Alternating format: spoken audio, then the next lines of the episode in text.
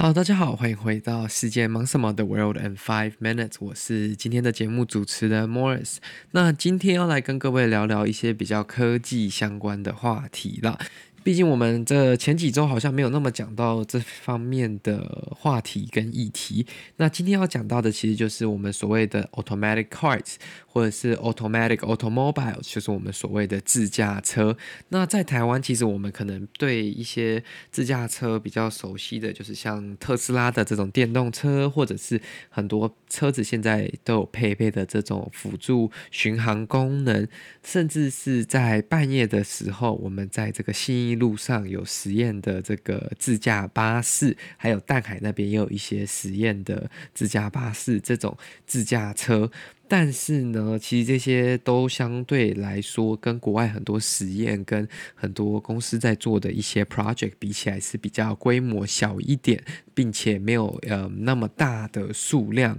而且像我们大部分。Customer 就是我们这些使用者跟一般驾驶所用到的自驾车，或者是这些辅助驾驶功能，基本上它还不能称为所谓的自驾车，它只是辅助驾驶，让驾驶的这个轻松一点，让驾驶的这个疲劳度。降低一点，而不是完全取代驾驶的功能以及它的操作。那所谓的自驾车呢，基本上就是完完全全的交给电脑、交给 AI 以及交给它的这个系统跟模型去运行的车辆。它会运用各种不同的这个 sensor，就是感应器以及它的 camera。摄影机所抓出来的这些影像去做分析，然后去判断说哪一些路可以走，哪一些路不能走，现在是要加速还是现在要减速？那基本上，其实人类现在的科技，我们的科技是可以做到这样的程度，它是没有问题的，在一个非常。低运量，或者是说比较不繁忙，或者是说比较守规矩的这个马路上，它是可以很稳定的运作的。但是在某一些环节，它可能没有那么完整的去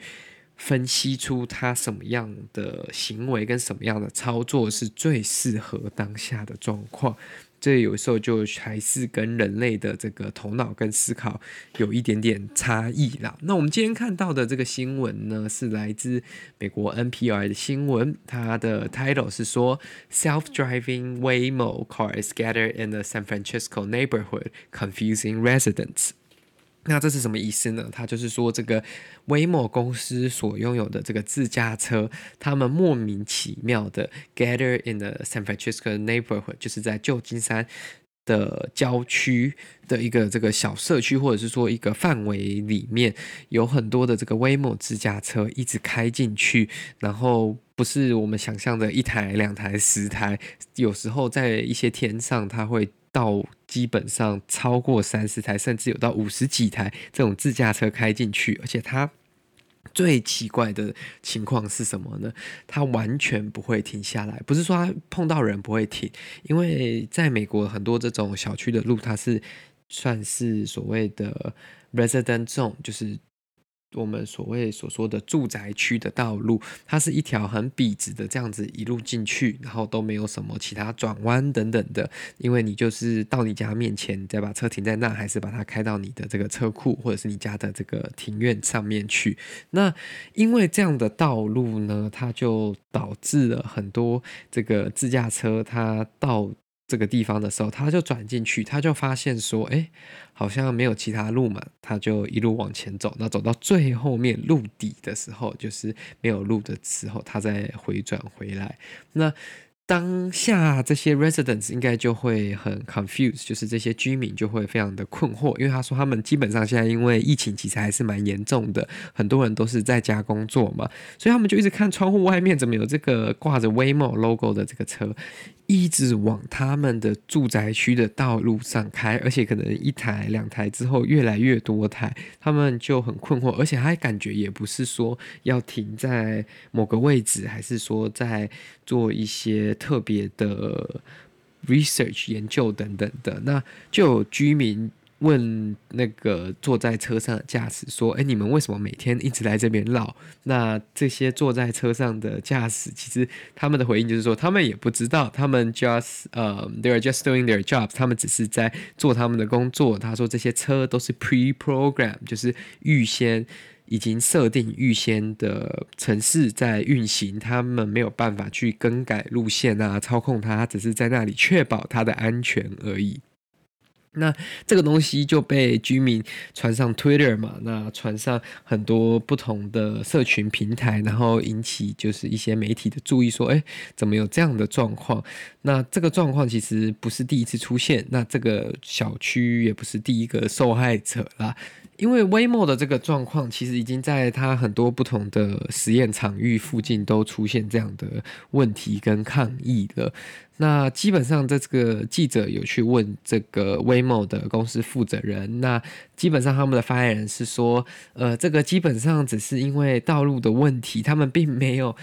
挑选哪一个小区特别要做实验，只是刚好车子开到那附近，那这个算是所谓的单行道，就是说它只能一路直直进去，然后直直再出来，所以它又有一些其他限制，像是可能不能回转啊，甚至速度上可能有限制，所以它就是乖乖的 follow。那个 traffic rules 就是他很乖的遵守这个道路交通规则，就一路走到底，然后最后有一个可以回转的地方，然后他再回转出去，所以导致说有时候可能一台的时候它还很顺畅嘛，它不太会影响到其他人的交通，但是。因为他们公司就在这旁边嘛，应该是说他就在 San Francisco area，那他可能有时候派出的不是一台，而是好几台。那如果同样都卡在这个小区的道路上面的时候，就会非常尴尬，因为就是会造成一些像塞车啊，或者是道路动弹不得，甚至居民有可能会觉得他们的隐私遭侵犯嘛。那这个东西其实就会引起居民的反弹跟不悦啦。那其实 Waymo 它就是一间研发自动驾驶汽车的公司，它原本算是 Google 的一个 project，那它后来是独立出去，变成一个旗下的子公司。